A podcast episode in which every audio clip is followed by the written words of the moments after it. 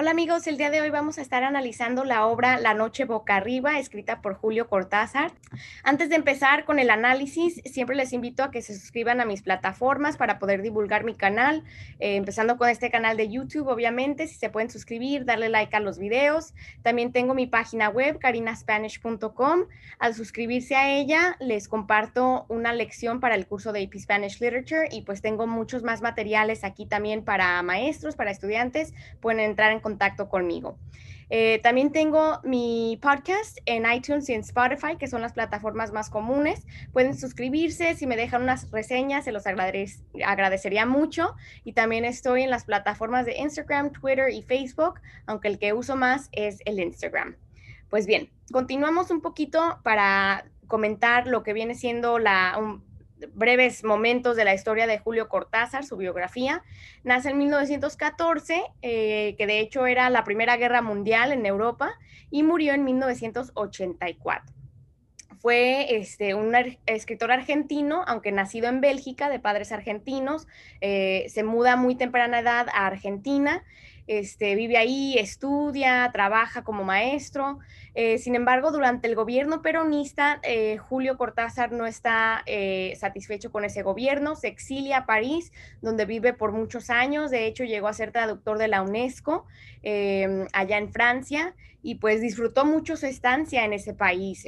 hablaba el francés muy fluidamente y bueno, pues muchas de las historias que, que él escribe también son de alguna manera em, motivadas, influenciadas por lo que vive también eh, en esa época de su vida.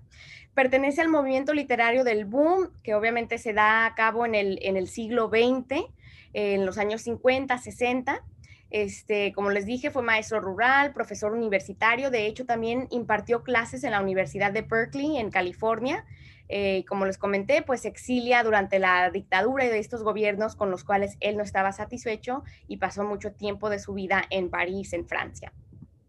Em, una, un poco sobre lo que viene siendo el cuento, algunas de las características de la obra que también se conectan con lo que viene siendo el movimiento literario del boom. Este, se rompe con la linealidad narrativa, es decir, hay, hay fragmentos y, eso crea confusión y esa es la intención del autor, de, de crearnos este mundo muy complejo que refleja también de alguna manera lo que vive el autor y lo que viven los personajes, ¿no? Eh, vemos un estilo muy ambiguo, mucha ambigüedad, mucha confusión, especialmente al final es como un giro de 180 y te quedas así como que, ¿what? Eso no me lo esperaba, ¿verdad? Pero si habíamos puesto atención a la narración anteriormente, vemos algunas pistas, algunas señales de que nos está anunciando que va a haber un cambio este, en lo que viene siendo la, la percepción de la realidad. Como les había comentado eh, en otro video sobre el, boom literario, pues em, en este movimiento vemos lo que viene siendo el realismo mágico y, lo cual es un género literario que explora lo fantástico, lo onírico, el mundo de los sueños, como a veces hay momentos súper fantásticos, extranormales que conviven con la realidad. Entonces, este cuento presenta, y de hecho muchas de las obras de, de Cortázar, eh, o sea, exploran esto, lo que viene siendo la fantasía convergiendo con la realidad. Vamos a ver juxtaposición de dos realidades, no sabemos cuál es cuál hasta el final, este, pero vamos a ver cómo se juxtaponen, hay ciertos paralelismos en toda la historia. Vamos a ver una lucha existencial por mantenerse vivo, esa lucha existencial que pues captura mucho de lo que viene siendo el siglo XX también, el boom, etcétera, y también la fuerza de la muerte, ¿eh? cómo va a arrastrar la muerte poco a poco al personaje, ya sea en, la realidad del hospital o en la realidad del, mundo prehispánico. Eh, aquí les tengo un poquito sobre una anécdota de Cortázar, que de hecho sí fue eh, un evento de la vida real que ocurrió en 1953 cuando él pues todavía era bastante joven viviendo en París. Eh, se compró una Vespa, que es esta motocicleta italiana, porque ya no quería andar en bicicleta. Y se va navegando por las calles de París y de repente una, una, una viejita va a cruzar la calle, parece que la viejita no distinguía bien entre los colores, entonces nos dice aquí esta, mm, esta historia de que Cortázar realizó una maniobra eh, brusca para no matarla y voló con, con, la moto. Los 60 kilos de hierro le cayeron encima. Y aquí hay algunas citas de lo que él contaba Eh, de hecho, creo que eso lo contó cuando estaba en la Universidad de Berkeley. Este, dice que fue, fue un sándwich entre el, el, asfalto y el scooter. y sufrió muchos, eh, muchas lesiones, muchas heridas, nos dice que vivió, pasó días en el hospital, dice que estaba en un estado de delirio en el que todo lo que lo rodeaba sumía contornos de pesadilla. En uno de esos momentos, con temperaturas de 40 grados, de golpe volví, de golpe vi todo lo que venía lo que le vino fue la noche boca arriba. O sea, en este momento de delirio, de estar en un hospital eh, muy lastimado, fue donde recibe como mágicamente esta inspiración para escribir La noche boca arriba. Dice, un cuento donde su protagonista circula en motocicleta cuando ve a una mujer y es básicamente todo lo que vamos a ver en el cuento, ¿no? Em, dice, el texto le fue ordenado. Dice, no tuve más que escribirlo aunque lo crean una paradoja, les decía a sus alumnos en Berkeley. Les digo que me da vergüenza firmar mis cuentos porque tengo la impresión de que me los han dictado, de que yo no soy el verdadero autor. Entonces, eh, muy interesante esta anécdota que contó Cortázar sobre esa experiencia entre la vida y la muerte, entre el sueño y la realidad y pesadillas, donde recibió casi como de inspiración mágica este cuento de la noche boca arriba. Entonces, este cuento que vamos a leer fue basado en una historia eh, verdadera que le ocurrió al autor. Algunos de los temas que vamos a ver principalmente es este del tiempo y el espacio, es uno de los temas principales, el individuo en su entorno, lo que lo rodea, ya sea el, joven motociclista en la ciudad y en el hospital, o el joven moteca que está rodeado de selvas y eh, los enemigos que lo van a capturar, la relación entre el tiempo y el espacio, vamos a ver varias referencias a eso también, porque aún el título nos está dando una señal sobre el tiempo, ¿no? Que dice la noche boca arriba, entonces ya no están anunciando a qué tipo cronológicamente está eh, refiriéndose, que, que toma lugar en la noche. El espacio, como les había dicho, similar al, al, entorno, que es lo que lo rodea, lo que está a su alrededor. El tiempo lineal y el tiempo circular, la trayectoria y la transformación, la construcción de la realidad, ¿verdad? Cómo, cómo el personaje va construyendo cierta realidad que hasta afecta la, la, mm, la perspectiva que tiene el lector también. Y hacia el final vamos a ver cuál es la verdadera realidad las relaciones de poder, porque se nos apunta a los aztecas, cómo dominaban esta región, cómo sacrificaban a sus enemigos, etc. Y el proceso creativo, pues obviamente eh, este, esta creación eh, que yuxtapone dos realidades es un proceso muy creativo eh, de literatura, que pues obviamente se conecta con algunas de estas características del boom y del realismo mágico. Muy bien, pues em, siempre hay que tener en mente esta pregunta, ¿cuál es la realidad y cuál es el sueño? Al principio va a parecer que es muy obvia la realidad, pero al final se nos cambia completamente y si habíamos puesto atención, el narrador, que es un narrador omnisciente, va a dar varios indicios, varias señales implícitas ¿ah? Pero si ponemos atención vamos a estar viendo esto, ¿por qué lo describe de esta manera? ¿Por qué usa esta palabra? ¿no? Y entonces, em, si ponemos atención a eso, ya no va a ser tan sorpresivo, pero bueno, la, verdad es que la mayoría de los lectores no, para ellos no es evidente hasta el final. Entonces, a lo largo de la, de la narración se crea mucha ambigüedad, mucho suspenso, que no queda claro hasta el final de la obra. Y pues bien. Em, el cuento empieza con esta, con esta cita, esta mm, referencia histórica donde dice, y salían en ciertas épocas a cazar enemigos. Le llamaban la Guerra Florida. Entonces, aquí estamos viendo una alusión histórica donde hace referencia a, de hecho, algo que en realidad existía en la época de los aztecas, porque recuerden que los aztecas pues llegaron a ser esta civilización que predominó eh, en, en, el Valle Central de México y donde eran, o sea, guerreros súper sanguinarios, que no solamente iban a capturar a sus enemigos para obviamente tener poder y control del territorio, sino que también los sacrificaban a, estos guerreros fuertes, se puede decir, ¿no? Pero los alcanzaban a, capturar y los ofrecían como sacrificios a sus dioses. Entonces, eh, se puede decir que muchas de estas comunidades em, que no pertenecían a los aztecas, vivían en cierto tipo de trauma o terror porque sabían que los aztecas podían llegar simplemente para capturarlos y sacrificarlos, ¿no? Entonces, de alguna manera, ya esta cita nos está prefigurando cuál es la realidad, porque nos está haciendo referencia a esta guerra florida. Entonces es una prefiguración de cuál va a ser la realidad. Y bien, pues así es como comienza la historia y em, va a empezar narrándolos la primera realidad, la primera, este, el primer mundo en donde dice el, el narrador.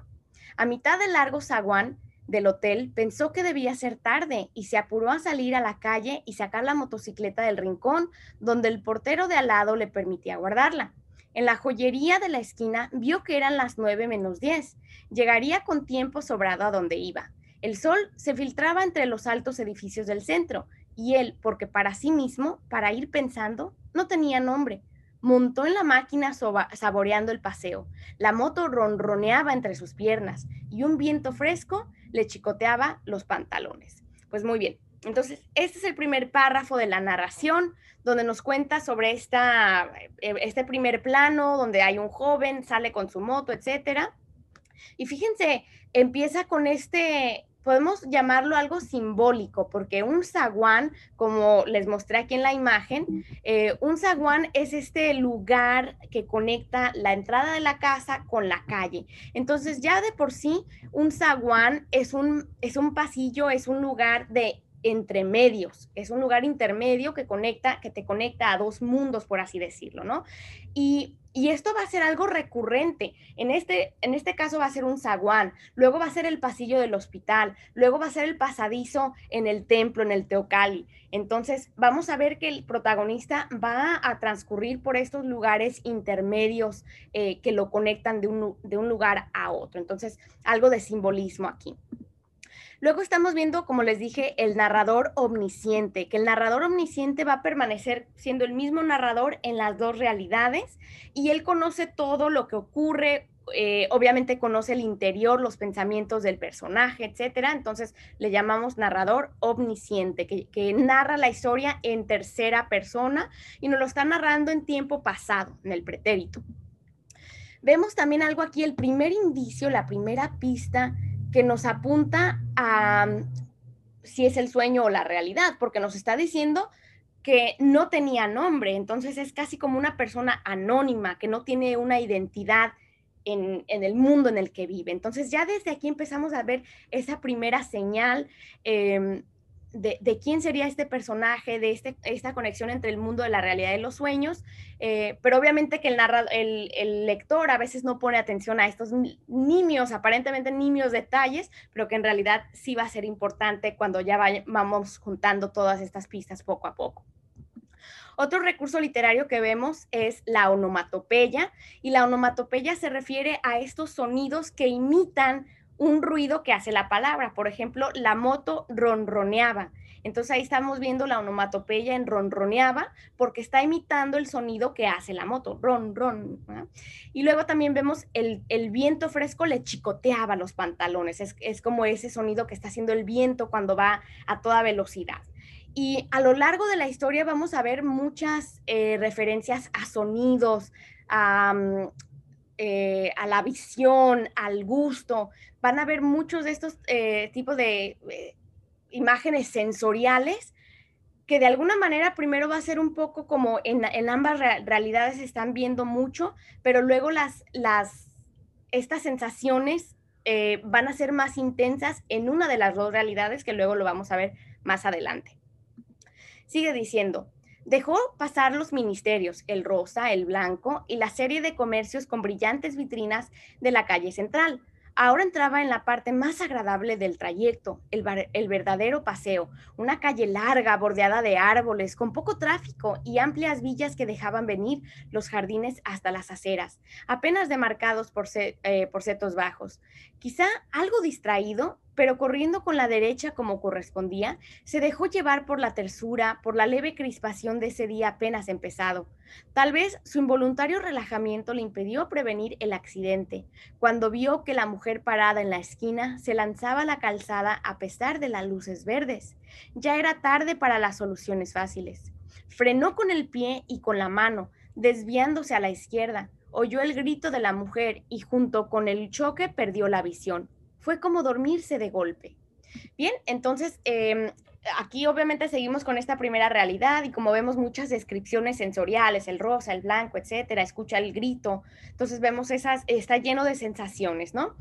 Em, para empezar, vemos una enumeración donde nos está describiendo un espacio eh, que viene siendo la ciudad moderna, ¿no? Que nos dice es una calle larga, los árboles, hay poco tráfico, las casas, las aceras, etcétera.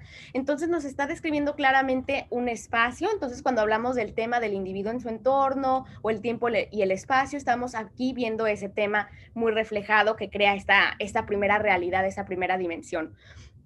Em, y, otra cosa que se nos apunta es que nos dice que es el, inicio de un día, ¿no? Que está comenzando el día. Entonces, cuando pensamos en el título, La noche boca arriba, y aquí vemos que es de día, también ahí esa es otra señal que, que podemos poner atención, ¿no? Que qué tiempo y qué espacio nos está haciendo la narración, el título y la otra realidad. Bien, otro recurso literario que vamos a ver importante es, ah, eso ya se los había dicho, de, la mañana y de la noche, ¿no?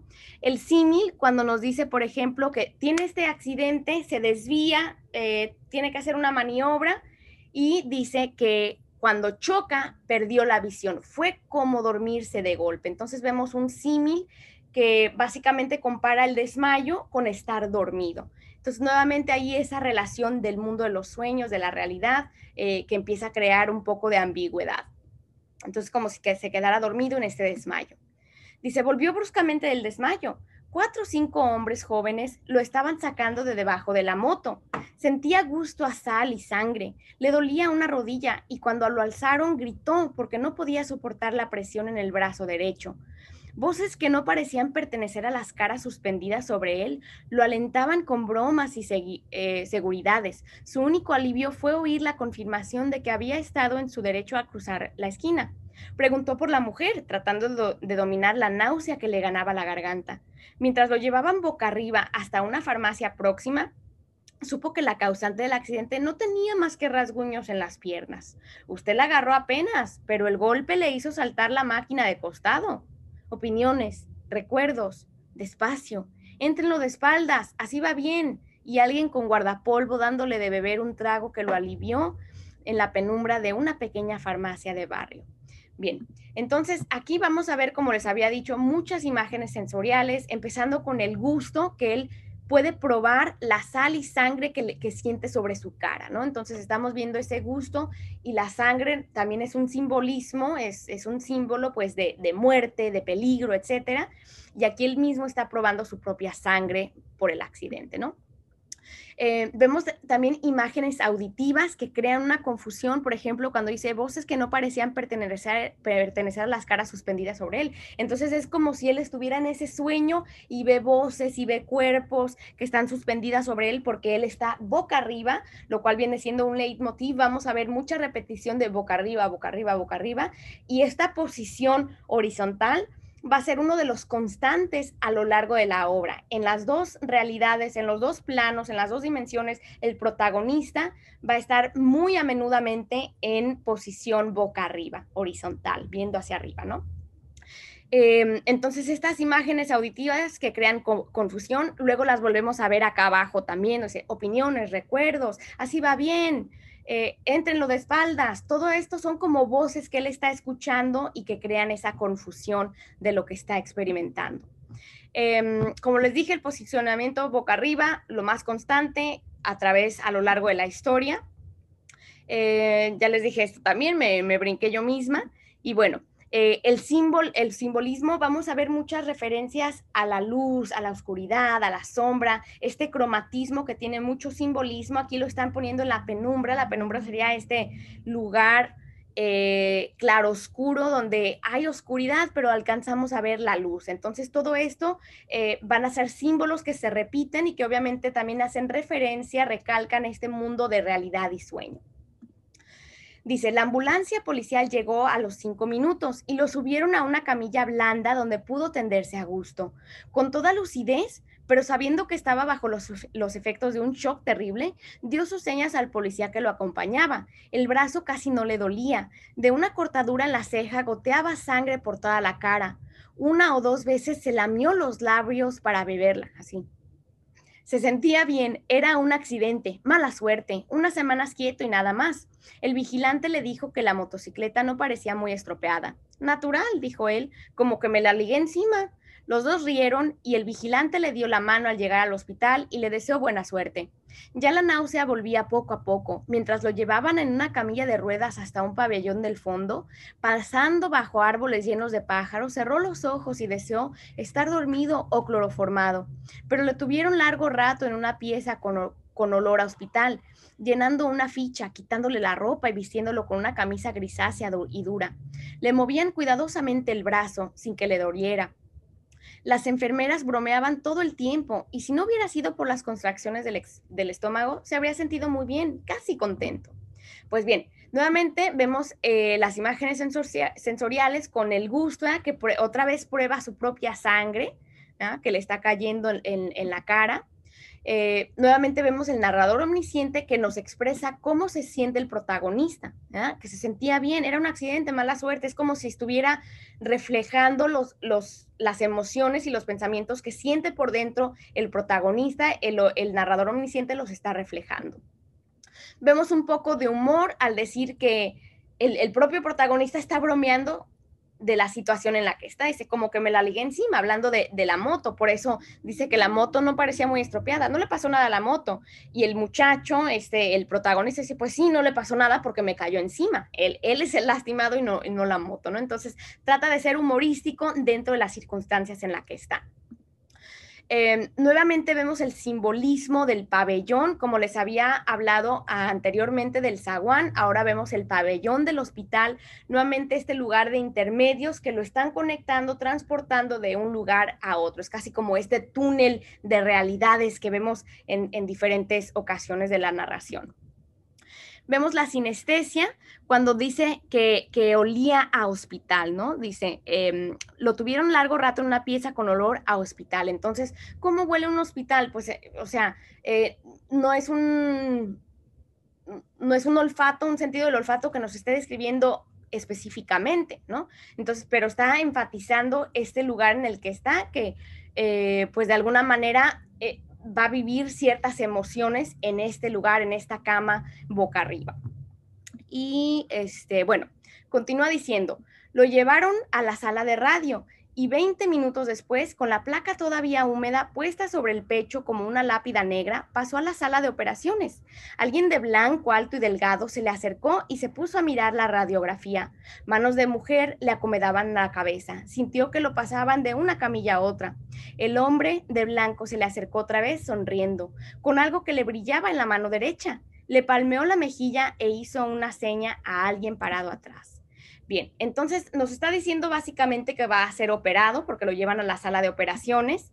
Vemos algo de ambigüedad y que esta podría ser otra de esas señales, otra de esas pintas, eh, pistas, perdón, de cómo que no saben que, eh, que es un doctor, ¿no? Porque dice alguien de blanco, alto y delgado. O sea, obviamente pudo haber dicho el doctor, pero lo describe sin, con rodeos, sin ir directamente a lo que es. Entonces, nuevamente una pista de que a lo mejor algo aquí está mal, que no está capturando toda la realidad. Igual cuando dice que algo tenía en la mano que le brillaba, crea ambigüedad.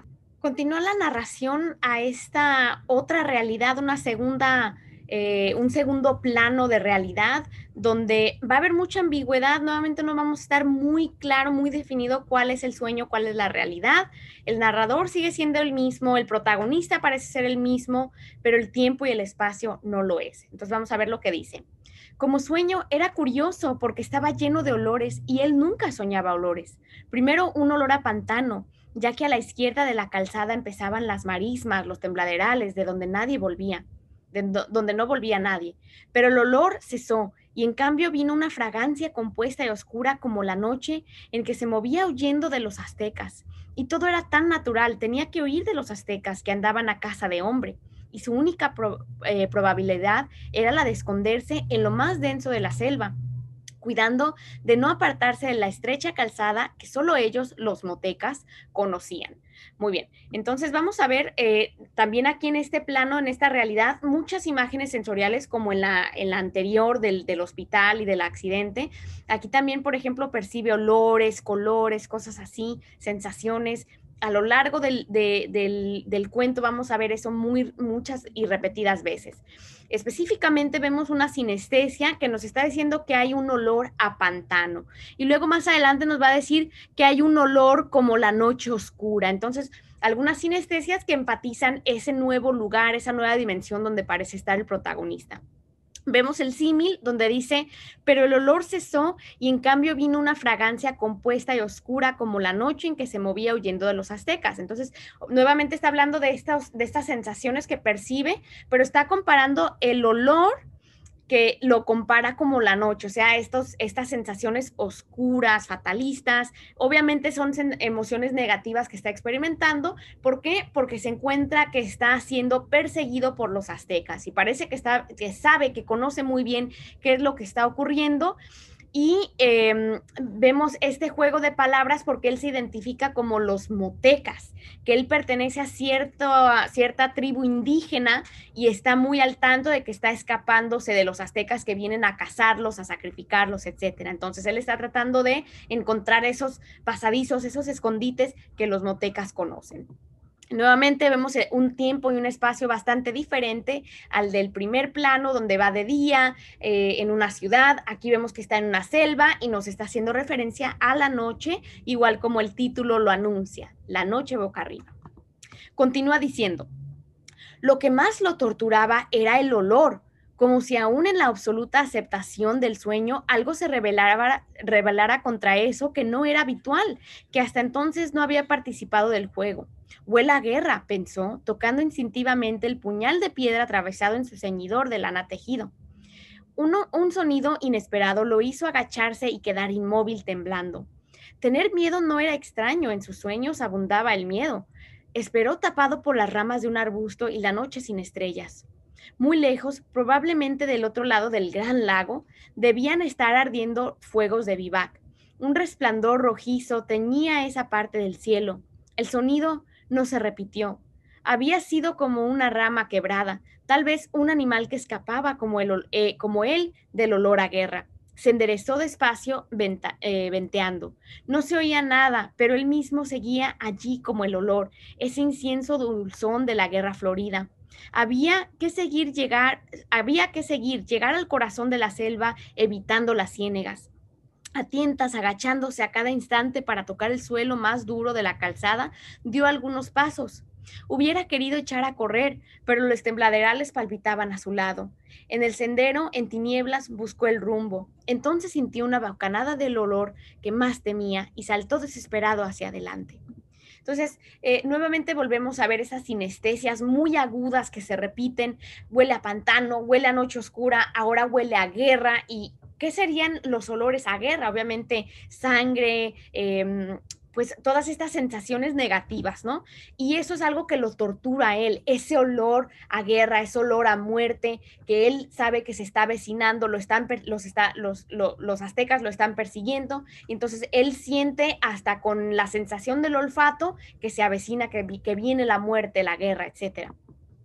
Eh, vemos también que este personaje, este Moteca, como él solo se identificó, o el narrador lo identifica, es un guerrero porque nos dice que trae eh, un puñal atravesado en su ceñidor de lana tejida. Entonces, él es un indígena igual que los aztecas y viene eh, armado con un puñal, con una daga para defenderse. Entonces, podemos asumir que es un tipo de guerrero también.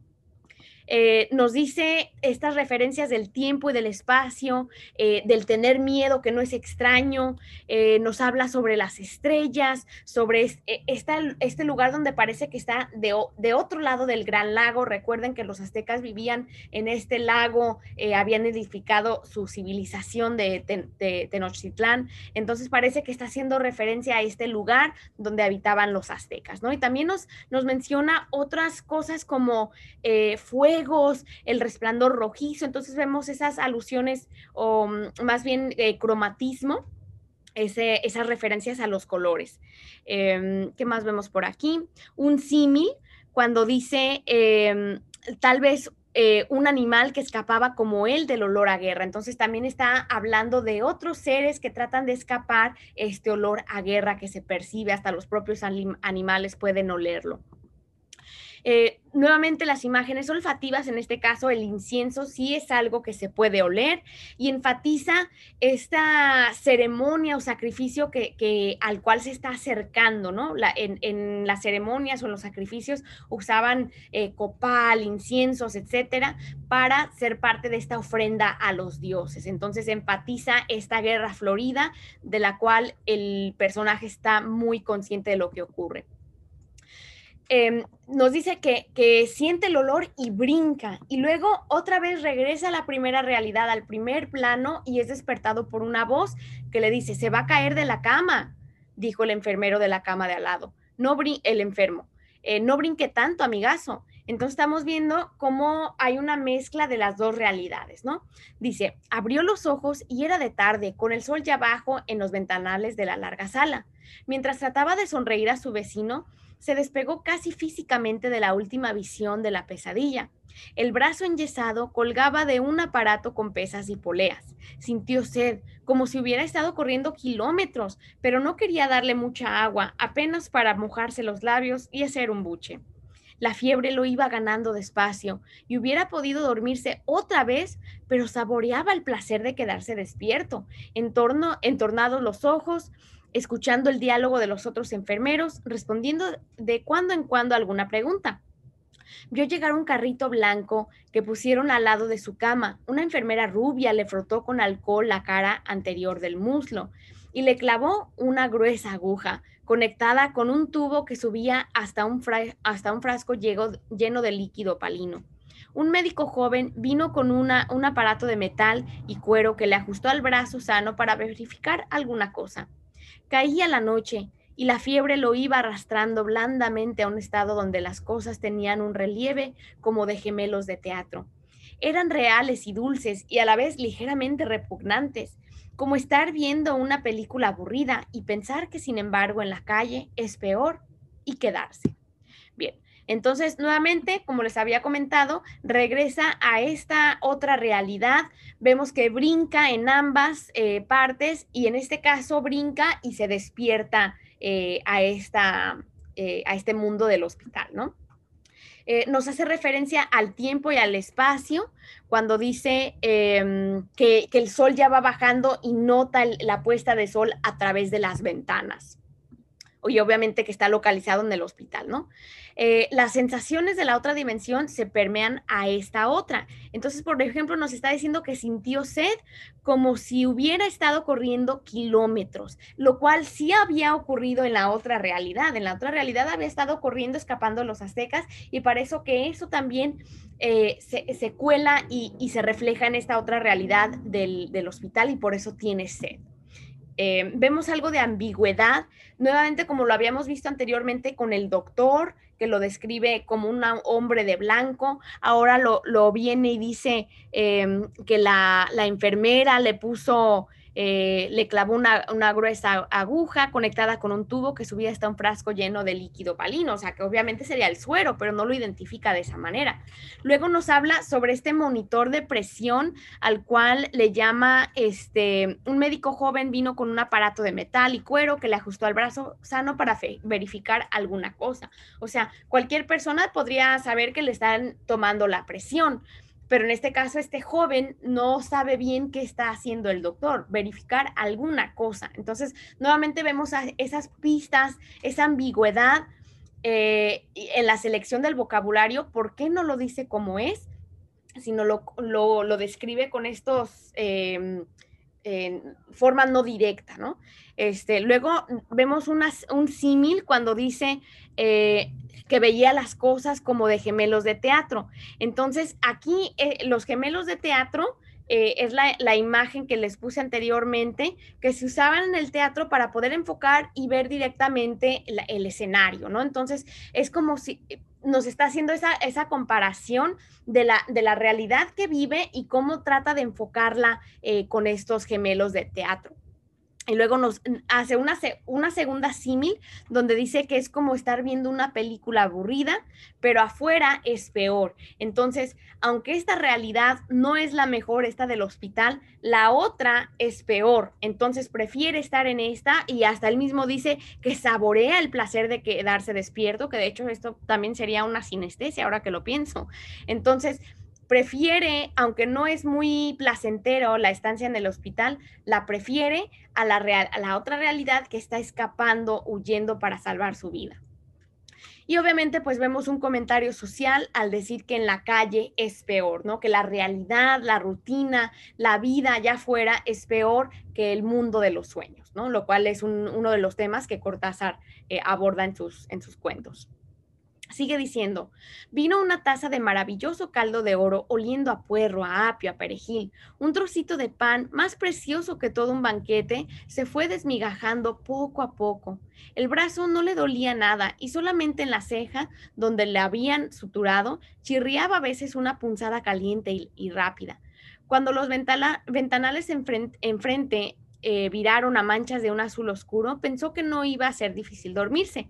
Un poco incómodo, de espaldas, pero al pasarse la lengua por los labios resecos y calientes, sintió el sabor del caldo y suspiró de felicidad, abandonándose.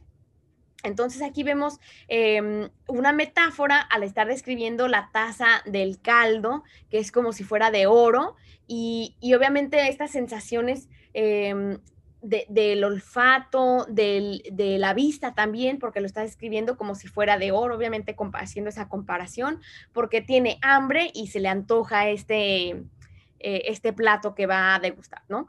Vemos la hipérbole eh, y que también es una metáfora, de hecho, cuando habla sobre el trocito de pan más precioso que todo un banquete. Entonces es una, hipérbole, una hipérbole que está exagerando, el trocito de pan es tan delicioso, más delicioso, más hermoso que un banquete, porque obviamente tiene hambre, ya con eso se consuela, ¿no? Una metáfora porque a la misma vez es una comparación. Em, bien, em, hay otra cosa que les iba a decir rápidamente. Eh, no lo deja claro, pero nos dice un poco incómodo de espaldas. Entonces, otra vez está haciendo referencia a la posición boca arriba, aunque de esta manera lo describe estar de espaldas, acostado de espaldas. Vamos a brincar a la segunda realidad. Eh, de la realidad con los aztecas de ser perseguido y dice, primero fue una confusión, un atraer hacia sí todas las sensaciones por un instante embotadas o confundidas. Comprendía que estaba corriendo en plena oscuridad, aunque arriba el cielo cruzado de copas de árboles era menos negro que el resto.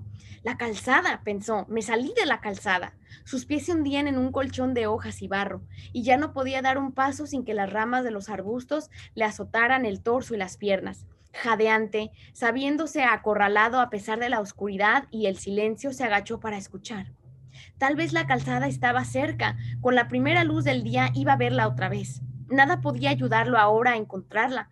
La mano que sin saberlo a él se aferraba al mango del puñal subió como un escorpión de los pantanos hasta, hasta su cuello, donde colgaba el amuleto protector.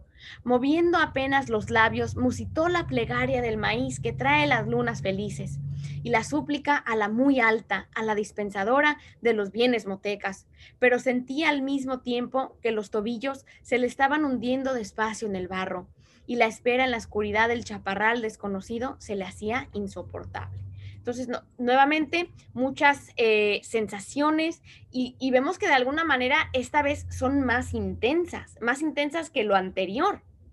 Aquí mismo nos dice que, hay confusión, sensaciones embotadas, confundidas y más abajo insoportables, ¿no? Esta realidad. Eh, nos, mm, el narrador nos refleja los pensamientos internos que está pensando el moteca. La calzada, me salí. Eh, cuando amanezca voy a encontrar mi camino. Entonces nos está mostrando esa preocupación eh, que está sintiendo el moteca al tratar de, de escapar. vemos el símil cuando dice la mano que sin saberlo él aferraba el mango del puñal, subió como un escorpión de los pantanos hasta su cuello, donde colgaba el amuleto protector. Entonces está comparando la mano eh, con un escorpión el de los pantanos, que obviamente es algo peligroso. Entonces está, enfatizando el peligro en el que se encuentra porque está en pantanos. Y los pantanos, como saben, pues es un tipo de barro, de lodo, en el cual si te atoras puede ser muy difícil hasta imposible salir, ¿no? Nuevamente ah, vemos referencia al puñal que él trae porque es un, un, guerrero, pero también se nos hace referencia a este otro objeto que vendría siendo este, parte de sus creencias, de su superstición y tal vez como un símbolo de protección, ¿no? Que, que al tener un amuleto colgado en su cuello es como una protección pero si se pierde, ya no tienes protección de ese amuleto, ¿no? Entonces son un poco de las creencias tanto de la cultura indígena que sobrevive hasta el día de hoy en la cultura eh, latinoamericana, que son prácticas del tiempo prehispánico. Nos dice que está haciendo una plegaria eh, del maíz. Recuerden que el maíz era muy importante para la sobrevivencia de los indígenas. Nos hace referencia aquí a la muy alta, la dispensadora de los bienes motecas. Entonces, es muy interesante que hace alusión a una diosa. Eh, en vez de un dios, que, sería una diosa para los, los motecas a quienes ellos adoraban. Luego nos dice em, esto de lo insoportable, ¿no? Entonces, nuevamente las emociones más intensas en esta segunda realidad. Dice, la guerra florida había empezado con la luna y llevaba ya tres días y tres noches. Si conseguía refugiarse en lo profundo de la selva, abandonando la calzada más allá de la región de las ciénegas, quizá los guerreros no le seguirían eh, el rastro. Pensó en la cantidad de prisioneros que ya habrían hecho, pero la cantidad no contaba, sino el tiempo sagrado. La casa continuaría hasta que los sacerdotes dieran la señal del regreso. Todo tenía su número y su fin, y él estaba dentro del tiempo sagrado, del otro lado de los cazadores. Entonces, eh, aquí estamos viendo eh, una referencia, se puede decir, doble al tiempo cronológico y al tiempo histórico.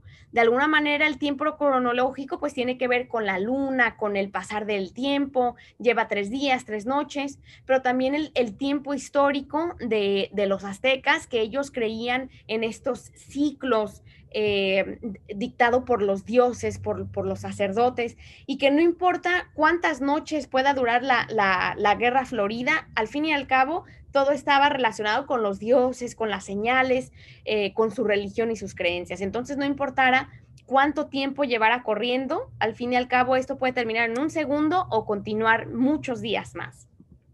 Lo cual, pues obviamente es em, pues una tortura para él, el no saber cuánto tiempo más tiene que estar así. Dice, oyó los gritos y se enderezó de un salto puñal en mano, como si el cielo se incendiara en el horizonte. Vio antorchas moviéndose entre las ramas muy cerca. El olor a guerra era insoportable, y cuando el primer enemigo le saltó al cuello, casi sintió placer en hundirle la hoja de piedra en pleno pecho. Ya lo rodeaban las luces y los gritos alegres. Alcanzó a contar el aire una o dos veces, a cortar el aire una o dos veces, y entonces una soga lo atrapó desde atrás. Es la fiebre, dijo el de la cama de al lado. A mí me pasaba igual cuando me operé del duodeno. Tome agua y va a ver que duerme muy bien. Entonces vemos que está en la realidad de, los aztecas, en tratar de escapar y luego de repente brinca eh, a, la, primera realidad del hospital y vemos que por segunda vez es despertado por una voz, ¿verdad? Este, que en este caso viene siendo el otro convalecente, el otro señor enfermo. Vamos a ver eh, la imagen auditiva aquí de oír gritos y luego también lo que ocurre en, su, en su, otra realidad, que, también escucha y eso lo, lo, despierta de cierta manera, ¿no? Eh, vemos el símil y también un tipo de hipérbole porque dice como si el cielo se incendiara en el horizonte, vio antorchas moviéndose entre las ramas. Entonces, está viendo que a la distancia hay un humo y parece como que si el cielo entero está incendiado, ¿no? Entonces, es la hipérbole, la exageración, pero también el símil porque está diciendo que las antorchas es como si hubiera un gran incendio. Eh, nuevamente volvemos a ver la sinestesia y esta palabra que se repite, esta frase del olor a guerra, lo cual enfatiza esta realidad en la que se encuentra y obviamente haciendo referencia al peligro, a la muerte que se le, que se le está acercando. Nos da a entender aquí cuando dice, eh, cuando el primer enemigo le saltó al cuello, casi sintió placer en hundirle la hoja de piedra en pleno pecho. Entonces nos está dando a entender que se trató de defender y mató a otro de estos aztecas eh, que lo querían capturar. Sin embargo, no pudo escapar porque alguien lo atrapó con una soga. Entonces es capturado, aunque está tratando de defenderse. Seguimos ahora, como habíamos visto, de la primera realidad, también continúa aquí, dice, al lado de la noche de donde volvía, la penumbra tibia de la sala le pareció deliciosa. Una lámpara violeta velaba en lo alto de la pared del fondo como un ojo protector. Se oía toser, respirar fuerte, a veces un diálogo en voz baja.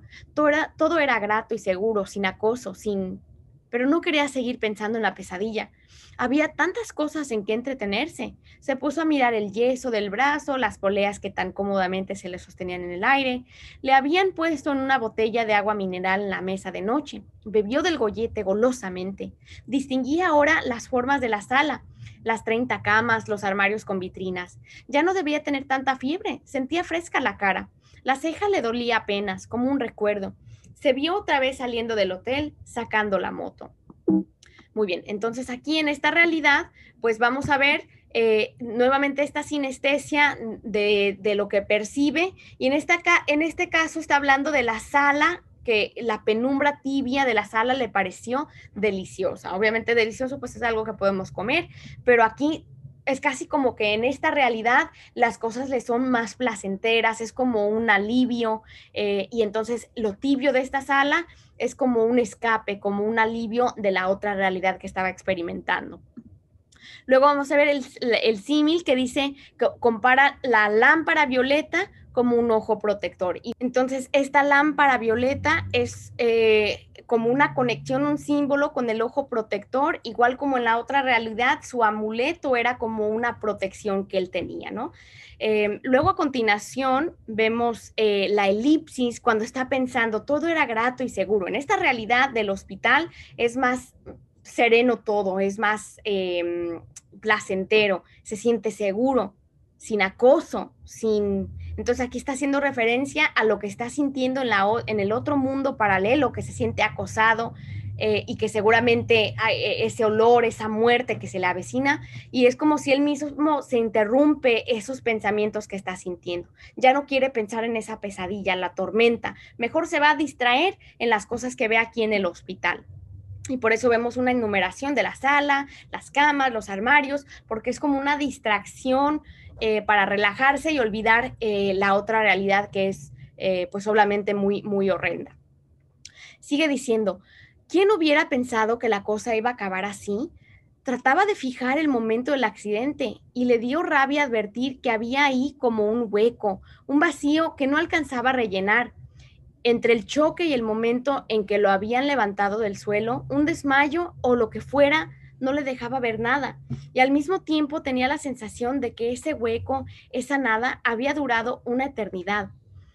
Em, no, ni siquiera tiempo, más bien como si en ese hueco él hubiera pasado a través de algo o recorrido distancias, distancias inmensas. El choque, el golpe, golpe brutal contra el pavimento. De todas maneras, al salir del pozo negro, había sentido casi un alivio mientras los hombres lo alzaban del suelo. Con el dolor del brazo roto, la sangre de la ceja partida, la contusión en la rodilla, con todo eso, un alivio al volver al día y sentirse sostenido y auxiliado. Y era raro, le preguntaría alguna vez al médico de la oficina.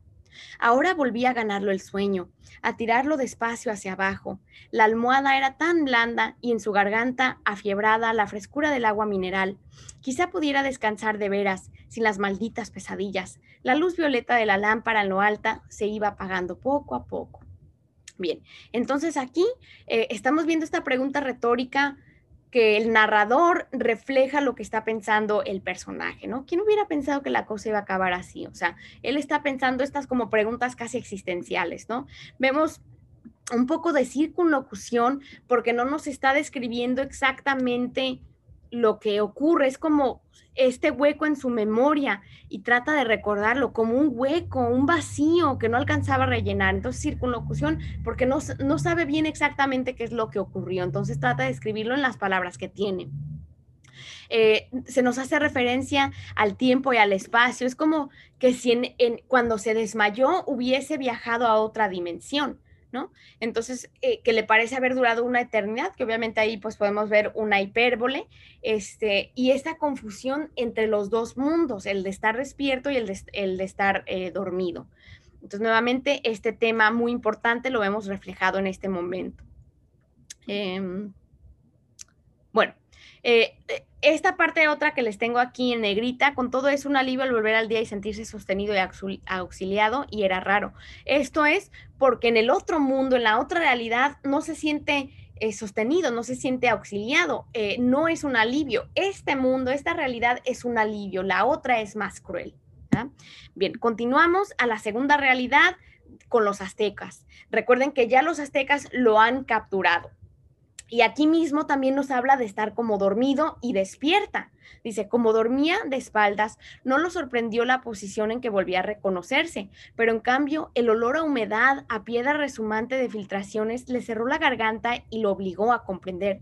Inútil abrir los ojos y mirar en todas direcciones, lo envolvía una oscuridad absoluta. Quiso enderezarse y sintió las sogas en las muñecas y los tobillos. Estaba estaqueado en el piso, en un suelo de lajas, de lajas helado y húmedo.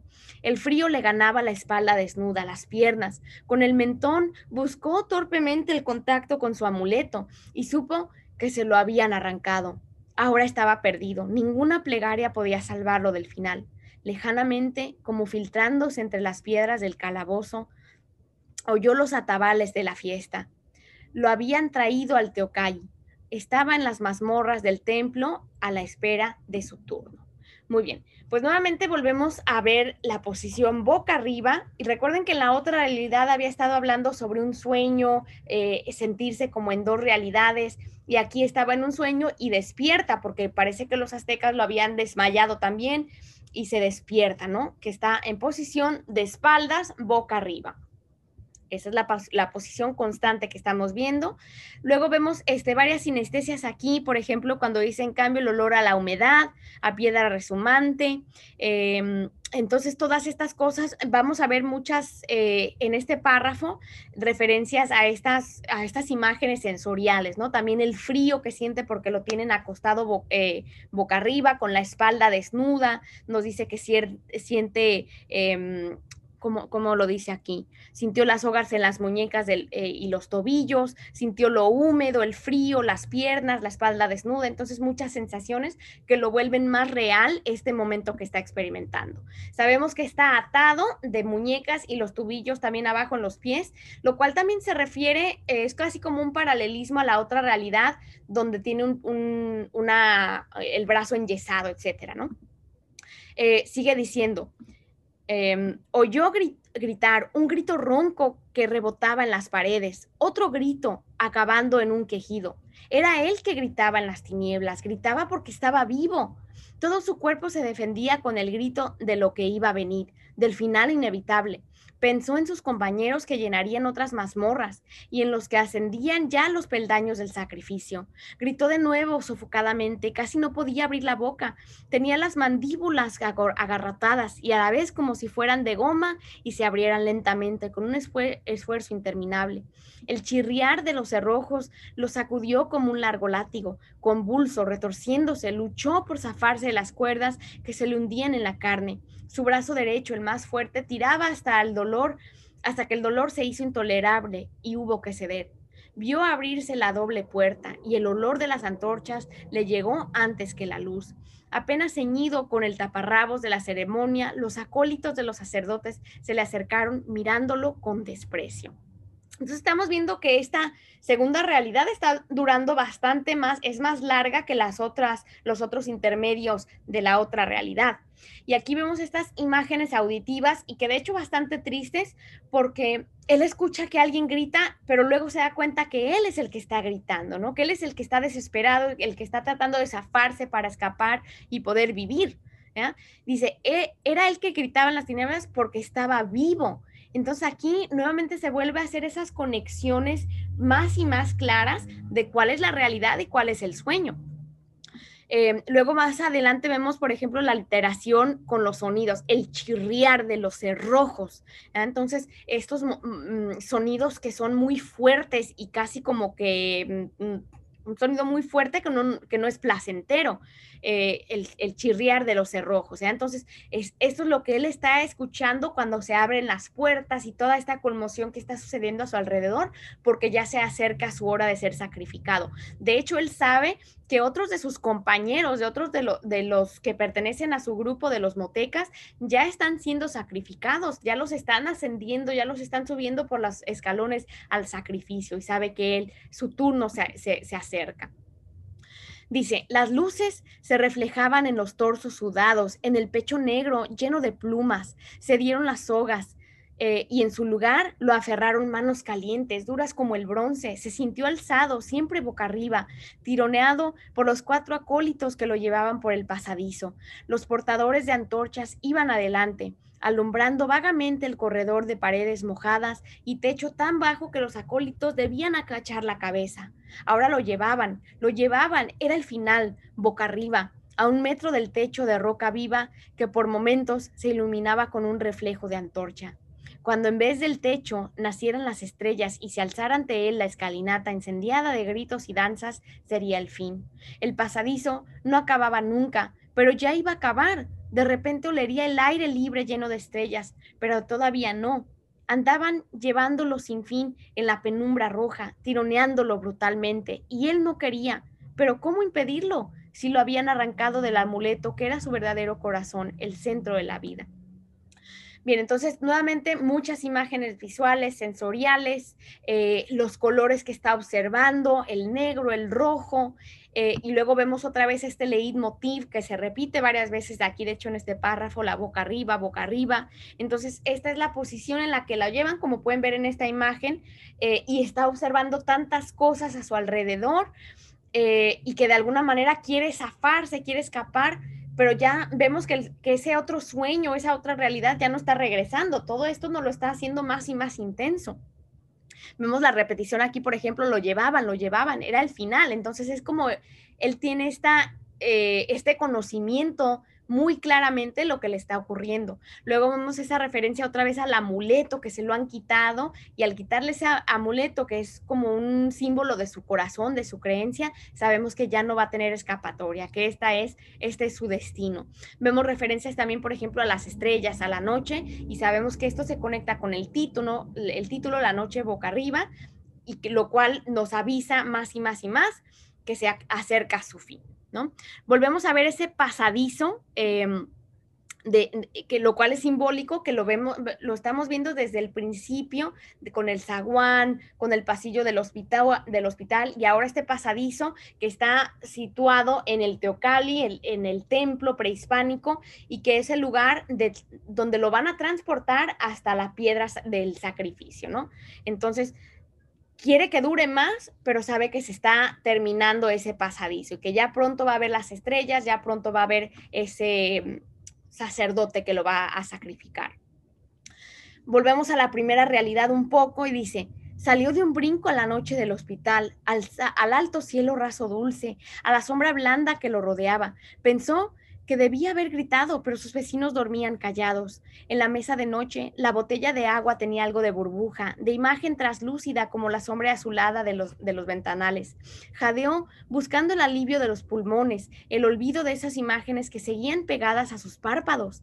Cada vez que cerraba los ojos, las, las veía formarse instantáneamente y se enderezaba aterrado pero gozando a la vez del saber que ahora estaba despierto, que la vigilia lo protegía, que pronto iba a amanecer con el buen sueño profundo que se tiene a esa hora, sin imágenes, ni nada, sin nada.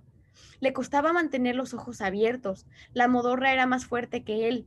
Hizo un último esfuerzo con la mano sana, esbozó un gesto hacia la botella de agua no llegó a tomarla, sus dedos se cerraron en un vacío otra vez negro, y el pasadizo seguía interminable, roca tras roca, con súbitas fulguraciones rojizas, y él boca arriba gimió apagadamente porque el techo iba a acabarse. Subía, abriéndose como una boca de sombra, y los acólitos se enderezaban, y de la altura una luna menguante le cayó en la cara donde los ojos no querían verla desesperadamente se cerraban y abrían, buscando pasar al otro lado, descubrir de nuevo el cielo raso protector de la sala.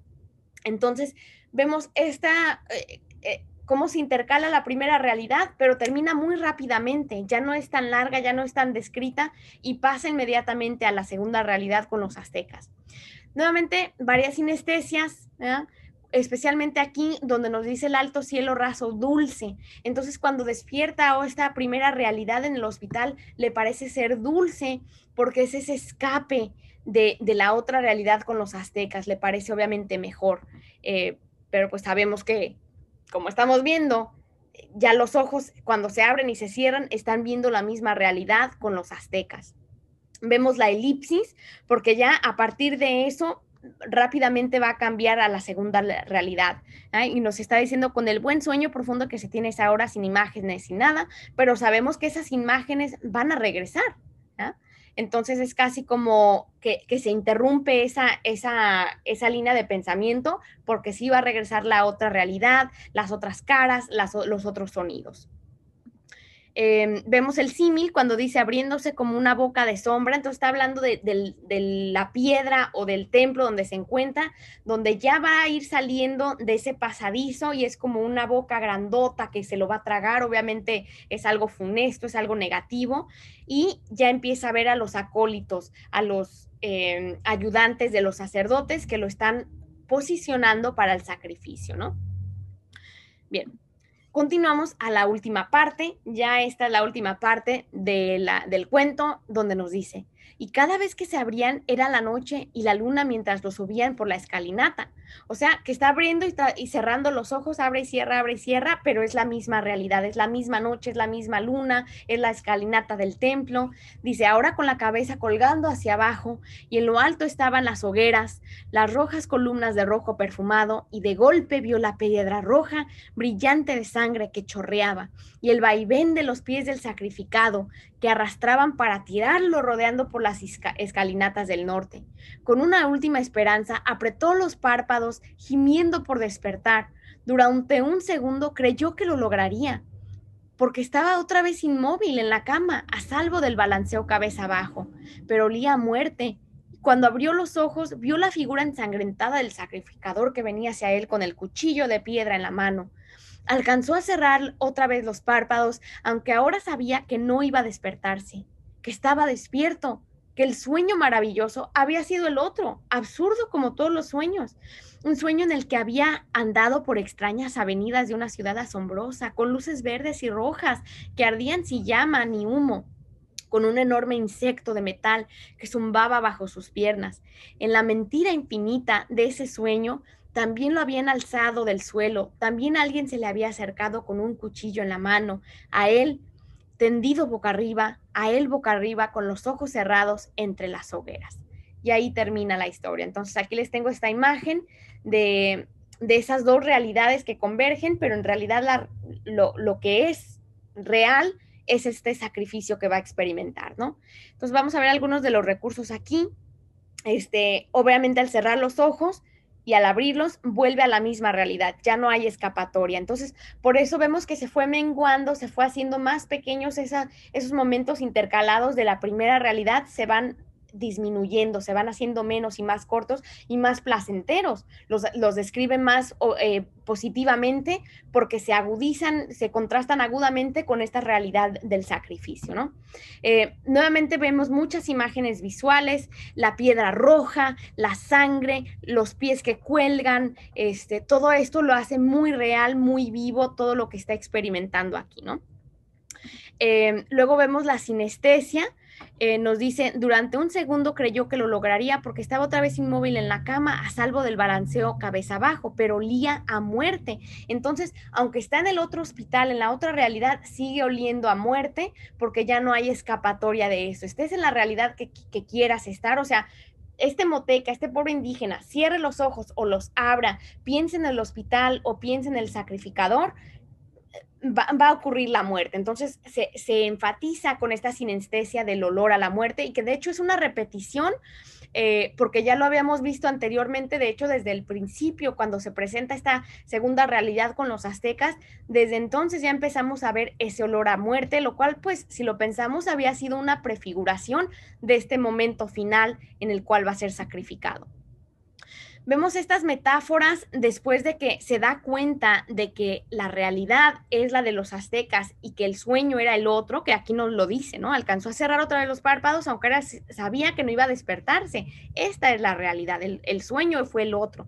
Y entonces vemos estas descripciones que trata de, recordar en su mente prehispánica y entonces hace estas metáforas, estas comparaciones, extrañas avenidas de una ciudad asombrosa, luces verdes y rojas que ardían sin llama ni humo, porque obviamente para los aztecas, los prehispánicos, las luces se daban con el humo, con las llamas, con el fuego, pero en una ciudad moderna, el verde y el rojo, pues obviamente está hablando del semáforo.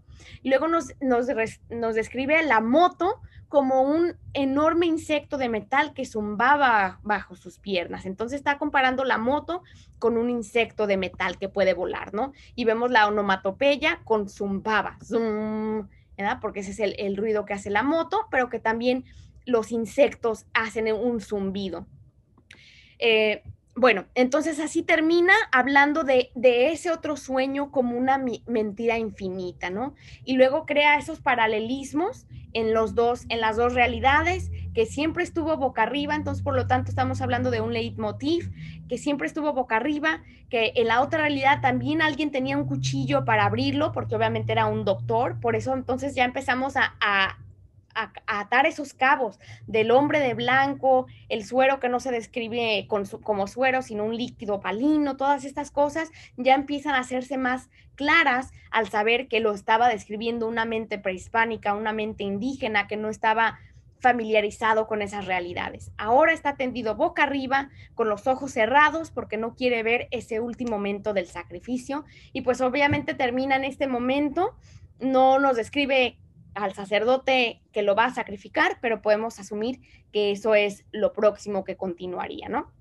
Sino que lo deja ahí entre con los ojos cerrados, encima de la piedra sacrificial, entre las hogueras, eh, todas, todas estas cosas, estos sonidos que siguen ocurriendo, aunque ya queda muy claro cuál es su realidad. Pues bueno, amigos, em, espero que les haya ayudado este análisis, estos recursos literarios que comenté y pues suerte con eh, las lecturas que nos quedan. Eh, nuevamente les invito a suscribirse a mis plataformas, especialmente a mi página web y a mis redes sociales. Y como siempre, les invito por último a que se suscriban a este canal de YouTube para que no se pierdan el próximo episodio. Compartan, dejen algún comentario, alguna pregunta y con mucho gusto les voy a responder. Nos vemos hasta la próxima. Chao.